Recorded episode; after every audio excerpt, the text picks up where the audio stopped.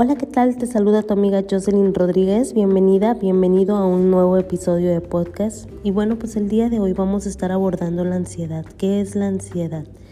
La ansiedad es una emoción que es normal que se experimenta en situaciones en las que una persona se siente amenazada por un peligro externo o interno. ¿Cuándo es anormal esta ansiedad? Bueno, pues cuando es desproporcionada, demasiado prolongada para un estímulo desencadenante Ojo, hay que saber diferenciar entre el miedo y la ansiedad, porque con miedo la persona conoce el objeto externo, por lo tanto se prepara para responder. Sin embargo, con ansiedad el sujeto desconoce, entonces no está preparado para responder.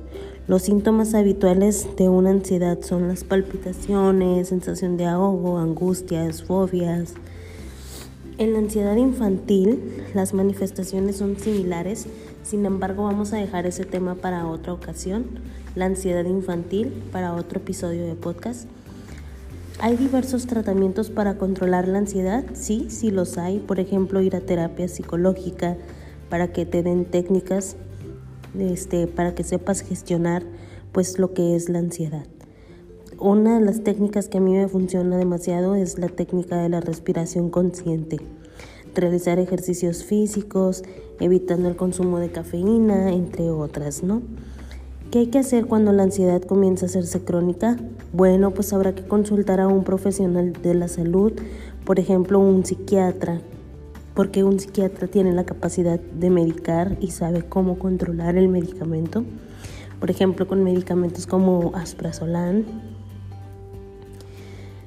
¿Cómo saber cuando la ansiedad se ha vuelto crónica? Pues si tienes problemas para dormir, para conciliar el sueño, temblores, sudoración, sensación de cansancio, de cansancio, entre otras cositas, estás sufriendo ansiedad crónica. Atiéndete, es importante que te atiendas, que te tomes la importancia de este tema que tomes la importancia de este tema y que vayas a atenderte con un profesional de la salud. Es momento de hacer conciencia acerca de lo que es la ansiedad y atenderte para tu propia salud mental.